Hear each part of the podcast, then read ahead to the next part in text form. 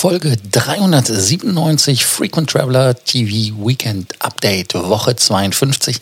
Wie immer ist das natürlich ein Mitschnitt bzw. ein Tonausschnitt vom Bewegtbild, den ihr auf YouTube euch anschauen könnt. Vergesst nicht zu abonnieren, auch auf YouTube.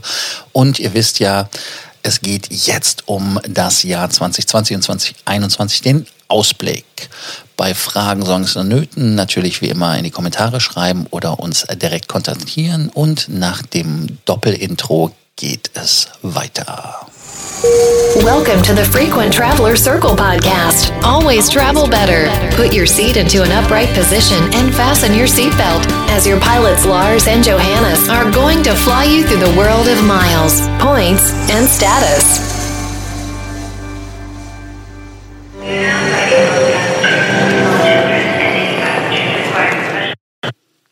Willkommen zum Frequent Traveler TV Weekend Update. Das ist die Woche 52, die letzte Woche des Jahres, damit auch die letzte Ausgabe des Jahres.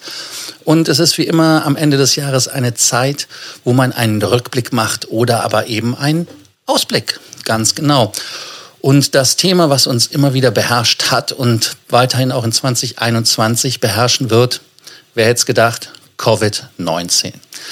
Ja, es hat Auswirkungen auf das Jahr 2020 gehabt. Es wird aber auch logischerweise für 2021 nicht von der Bildfläche verschwinden.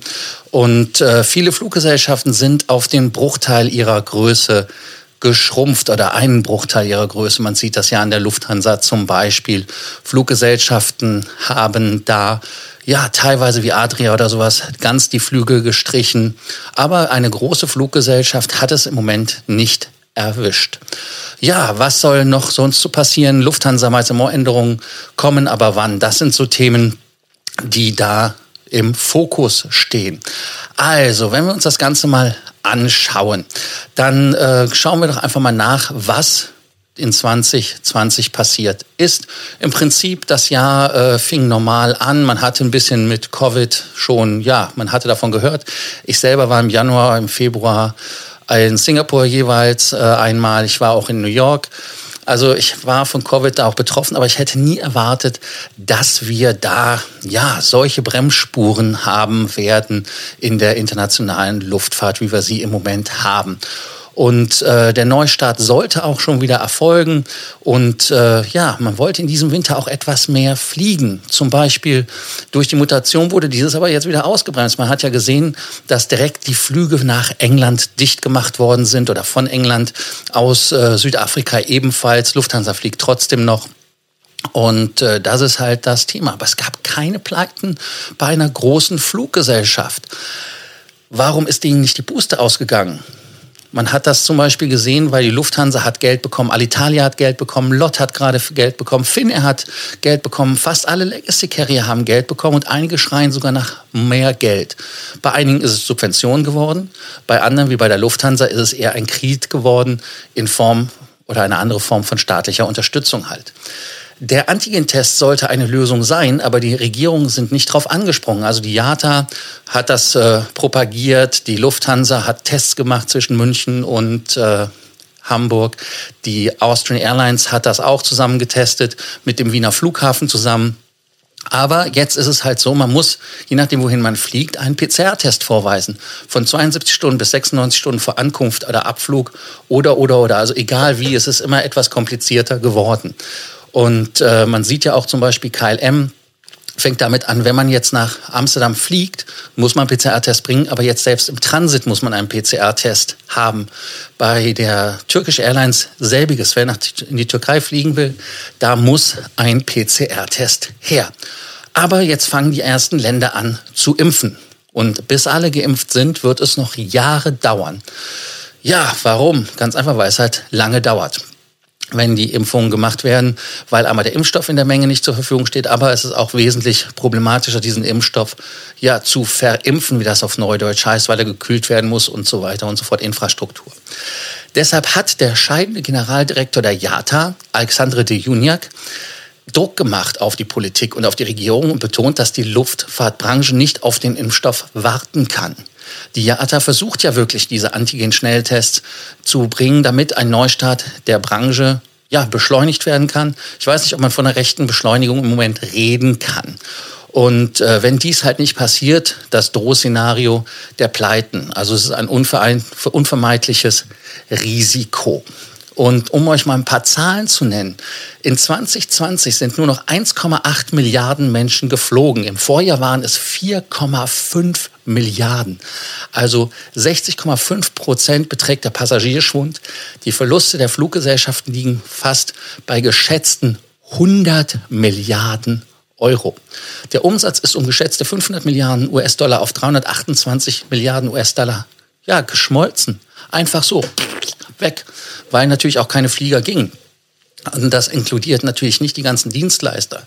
Airbus in der Flugzeugindustrie, Boeing oder auch die Zulieferer, FACC in Österreich zu nennen oder auch in Deutschland einige, die Triebwerke herstellen, MTU. Auch Flughäfen sind da nicht mit drin. Und äh, wenn man dem Flughafenverband ADV in Deutschland, ja, wenn man ihm glauben darf, sind in 2020, 2021 drei Milliarden Verluste zu erwarten. Das ist richtig viel Knete, also nur für Flughäfen. Und 25 Prozent der 180 Arbeitsplätze sind gefährdet. Paderborn-Lippstadt ist ein Flughafen, ich muss ein bisschen grinsen, weil es natürlich ein Flughafen ist. Ich bin selber auf dem sogar gelandet in Paderborn-Lippstadt. Erinnere ich mich dran, als ich meinen Flugschein gemacht habe. Aber auf jeden Fall ist dieser Flughafen zum Beispiel schon in eigenverantwortlicher Insolvenz. Und mehr sollen folgen, wenn da keine Unterstützung kommt. Aber der Bund wird ähm, da unterstützen, aber nur unter der Prämisse, dass die gleich hohe Hilfe der Länder zugeschossen wird. Also das heißt, warum? Ganz einfach, weil die Länder sind meistens Eigentümer und äh, da muss das halt einfach sein. Jetzt gucken wir mal auf die Jahre, die kommen. Das heißt also erstmal 2021. Und JATA rechnet mit einer Erholung in der Jahresmitte 2021 bei den Tickets. Klingt erstmal interessant, weil hm, hatten wir das nicht schon mal. Aber man sagt ganz einfach, nur wenn der Corona-Impfstoff schnell verteilt wird und die negativen Antigen-Schnelltests auch als Nachweis fürs Fliegen gelten. Heißt also, in 2021 werden 459 Milliarden Umsätze, 39 Millionen Milliarden Verluste gerechnet, alleine davon 12 Milliarden in Europa. Warum ist Europa so betroffen? Ganz einfach deshalb, weil wir in Europa einen relativ kleinen Binnenmarkt haben. Also es ist nicht so wie in den USA oder in China oder in Russland. In China fliegen zum Beispiel 90 Prozent der Flüge wieder. Also das heißt, das ist wieder da am ja, sehr, sehr gut am Laufen, aber natürlich immer nur innerchinesisch. Und äh, auch bei Russland, also da haben wir halt einfach nicht so viel Land, wo die Leute hin und her fliegen. Und die Experten sind sich mittlerweile auch einig, dass zuerst die Mittelstrecke sich erholt, natürlich schneller als die Langstrecke, und touristische Reisen eher als geschäftliche Reisen. Warum? Ganz einfach deshalb, weil 90 Prozent der Firmen genauer prüfen wollen, ob Reisen notwendig sind. Das hat das VDR-Barometer ausgefragt bei den Leuten und das war die Antwort der Firmen. Bill Gates hat ja auch gesagt, 50 Prozent der Reisen wird nicht wiederkommen. Kann man jetzt natürlich darüber streiten, weil er natürlich mit seinem Teams da einen großen Schritt, ja, sage ich jetzt mal, Richtung Profit gemacht hat und äh, die Firmen natürlich mit der Digitalisierung einen gewaltigen Schub äh, gefunden haben, um diese persönlichen Geschäftsreisen einfach zu vermeiden. Das heißt also, man hat in Firmen Zoom, man hat Microsoft Teams, aber ich glaube nicht, dass diese persönlichen Gespräche, ähm, ja, diese persönlichen Begegnungen einfach weggehen oder wegbleiben. Ganz einfach deshalb, weil das ist im Business teilweise nicht nur unvermeidlich, sondern es ist auch Bestandteil. Warum äh, macht man denn Geschäfte mit jemandem? Weil man demjenigen vertraut und natürlich auch, weil man eine Beziehung aufgebaut hat. Sowohl wenn man im Neukundengeschäft ist, aber auch im Bestandskundengeschäft. Das ist ja halt die menschliche Komponente. Und äh, ja, wer sind die Gewinner? Luftfracht. Luftfracht konnte dazu gewinnen. Wie kann das passieren? Ganz einfach, weil viele Passagierflugzeuge bringen auch Fracht mit. Was viele Leute einfach gar nicht wissen, dass in den Bellies da auch Cargo mitfliegt. Ja, es kann sein, du hast unten Blumen, Schinken, Auto, also alles Mögliche mit im Flugzeug drin. Und das wird dann halt mitgenommen. Aber dadurch, dass ja jetzt da die Flugflieger nicht mehr so gehen, muss man das mit Frachtern ersetzen. Aber es gibt auch nicht so viele Frachter, deshalb gibt es Prachter. Was ist ein Prachter? Das ist ein umgebautes Flugzeug, was vorher Passagiere geflogen hat, wo man die Sitze rausgenommen hat und da dann ja, leichte Sachen, aber voluminös reintun kann. Beispiel wäre Gesichtsmasken. Die sind leicht, aber sehr ein höheres Volumen. Nur um euch mal eine Zahl zu nennen, Emirates macht 10% Frachtumsatz am Gesamtumsatz in 2019. In 2020 sind es 60 Prozent. Also, damit man mal sieht, dass die früheren kleinen 10 Prozent sind jetzt riesige 60 Prozent geworden. Und das hat wirklich viele Fluggesellschaften, ich sage es einfach mal brutal, den Arsch gerettet. Und es gibt auch interessante Einsätze und äh, Tim Clark hat das erzählt, dass man in einem A380 40 Tonnen Gummi, also das sind so schwarze Ballen, ich weiß, so weiß ich nicht, also Riesenballen, wer die schon mal gesehen hat, die mussten nach Amerika, nach Atlanta gebracht werden und da hat man die mitgenommen. 69 Tonnen gehen übrigens in so ein Flugzeug als Cargo, nur dass man die Zahl mal gehört hat. Und ähm, ja, dieses Jahr hat Cargo 118 Milliarden Euro Umsatz gebracht und hat wirklich den, den Arsch gerettet. Ähm, Passagierflüge mit Fracht sind 50 Prozent weniger gewesen als Jahr, das Jahr zuvor. Warum braucht man mehr Frachtflüge? Hatte ich ja eben erzählt. Aber auch der Corona-Impfstoff muss verteilt werden.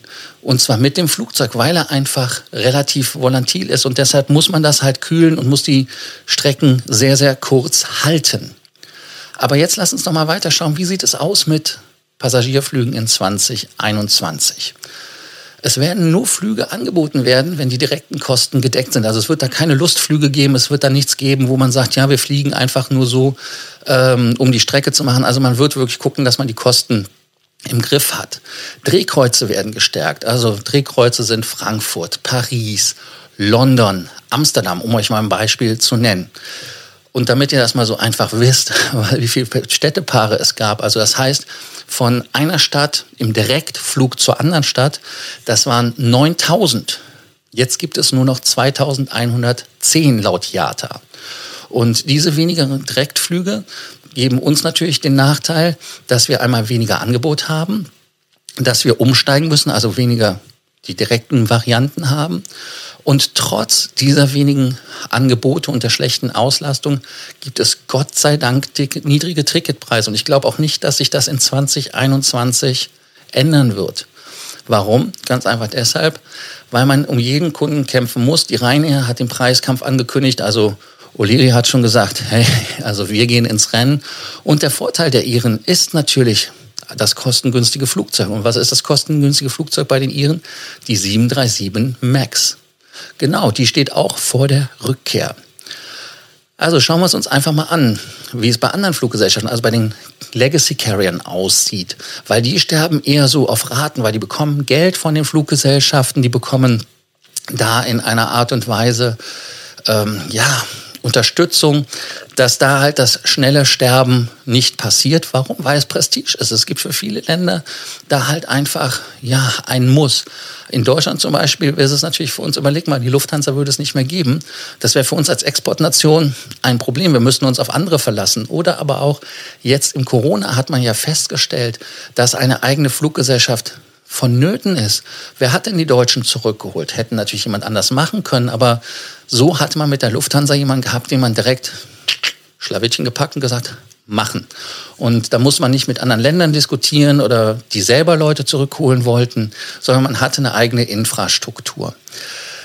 Ja, bei den Fluggesellschaften sieht es derweil auch etwas spannend aus. Alitalia hat ja mehrere Milliarden bekommen. Da passiert gar nichts. Aber in den Niederlanden und Frankreich, da gibt es bei der Air France KLM, ja, wie soll man das nennen? Ein bisschen, ja, es ist so ein bisschen Kuschelbedarf.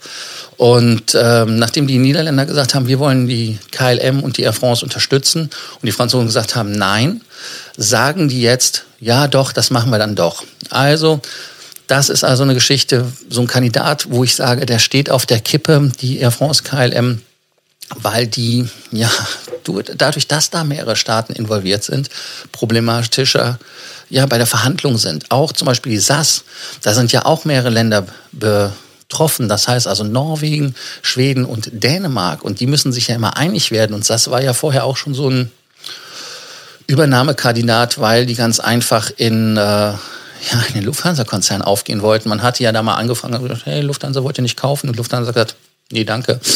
Also insofern sehen wir das einfach mal nach im Moment. 173 Milliarden sind schon in die Fluggesellschaften gepumpt worden, 80 Milliarden in 2021 voraussichtlich. Bei der Lufthansa sind es 9 Milliarden gewesen, die sollen schnellstens zurückgezahlt werden. Warum schnellstens? Ganz einfach, weil es einfach ein teurer Kredit ist.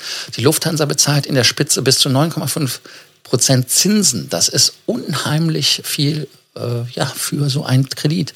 Natürlich gab es keinen, der ihnen den Kredit gegeben hat. Aber jetzt besorgt sich die Lufthansa Geld am privaten Kapitalmarkt.